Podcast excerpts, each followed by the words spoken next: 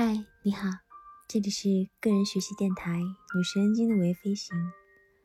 谢谢你来和我一起学习那些让你更聪明的科学新概念。今天我们将要一起学习的是第七十二个概念：因果关系、道德冲突和错误判断。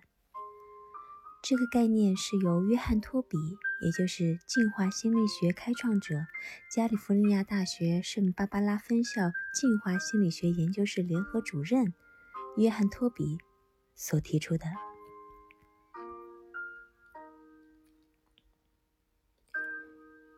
如果我们能做到，哪怕不喜欢他人的观点，也能够接受并使用这些观点，那么。我们会变得更聪明，因为我们那些明显狂妄自大的自我和内群体意识都是愚蠢至极的。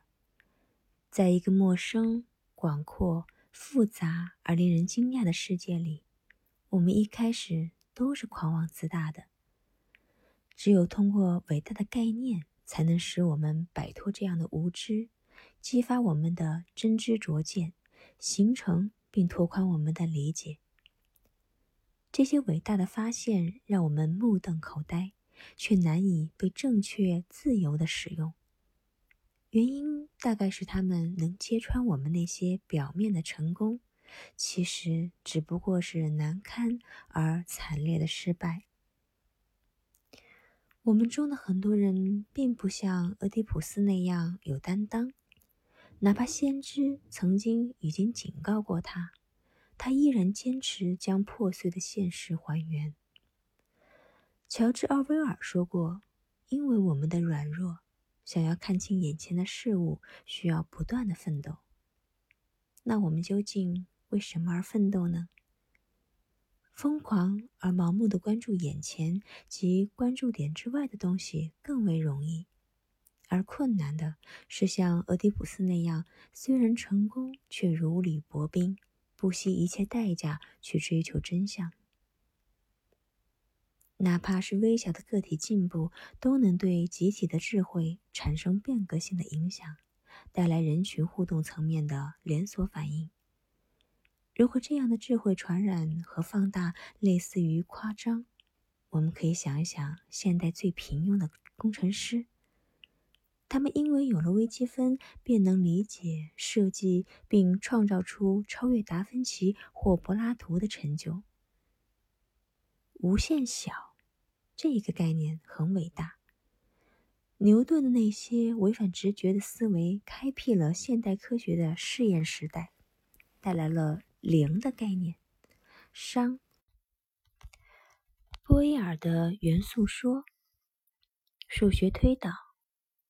自然选择、随机性、颗粒遗传说、道尔顿的原子论、分布、形式逻辑、文化、商农对信息的定义以及量子等等。就如何理解我们的现状，有三种简单的思维工具，分别是因果关系、道德冲突。以及错误判断。因果关系本身是在历史的进化中形成的，能将我们对环境的表征简单化、图示化和聚焦。这种认知的机制指引我们以原因为思维中心，即一个结果必然由某种原因引起。但要思考的更加全面和准确。我们就应该将结果理解为不同的因素，包括阻碍条件的缺乏等等，不同因素间的交互和关联的产物，这个是结果。托尔斯泰在《战争与和平》当中说：“当苹果成熟的时候，就会从树上掉下来。那它为什么掉下来呢？是因为受地球引力的吸引吗？”是因为苹果茎干枯了吗？是因为由于太阳暴晒，或是自身太重，又或者是风吹动了它吗？现代科学家能够不费吹灰之力就回答托尔斯泰的问题，但是作为随机认知工具的使用者，我们的进化取决于那些能及时奏效的关键技能。因此，人类进化出了能突出因果关系的思维表征。我们操纵的原因就能获得希望的结果，而那些不受我们操控的稳定因素，比如说重力了和人类本能等等，就被排除在了我们对原因的认知之外。同样，那些因果关系当中的可变因素，比如说风吹。虽然我们无法控制，却能用来预测结果。比如说，苹果落地了，也能用来表征我们对原因的认知，并让我们尽力的规避风险。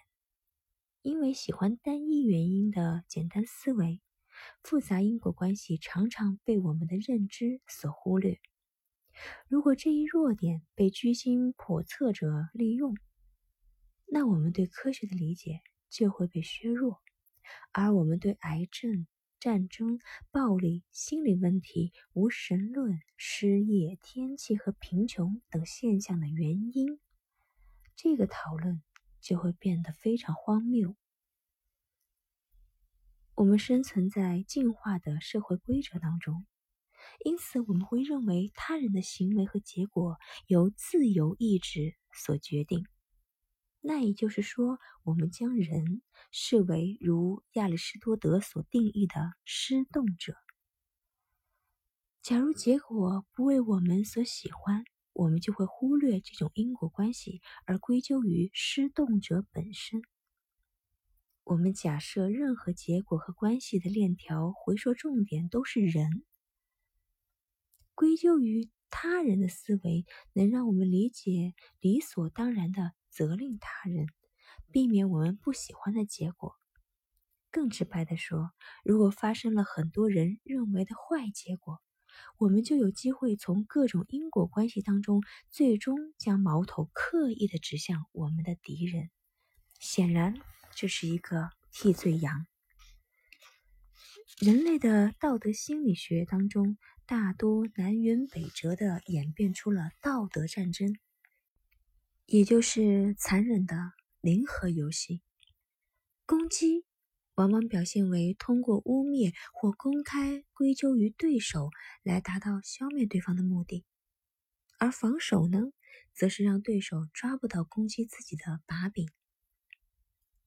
归咎的道德游戏只是错误归因的一种，比如说，流行病学家建议你最好在一九零五年以后。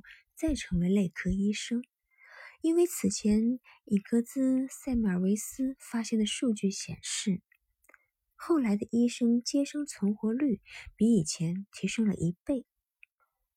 那既然在其真正发生作用几千年前，内科医生就已存在，那为什么这几千年会有内科医生呢？经济学家。预测者和专业的基金组合经理的成功率其实并不高于普通的自然概率，但是他们却获得了巨额的薪酬。基于那些连气候历史都无法正确推导的气候模型，发展中国家的粮价就已经上升到了惊人的地步。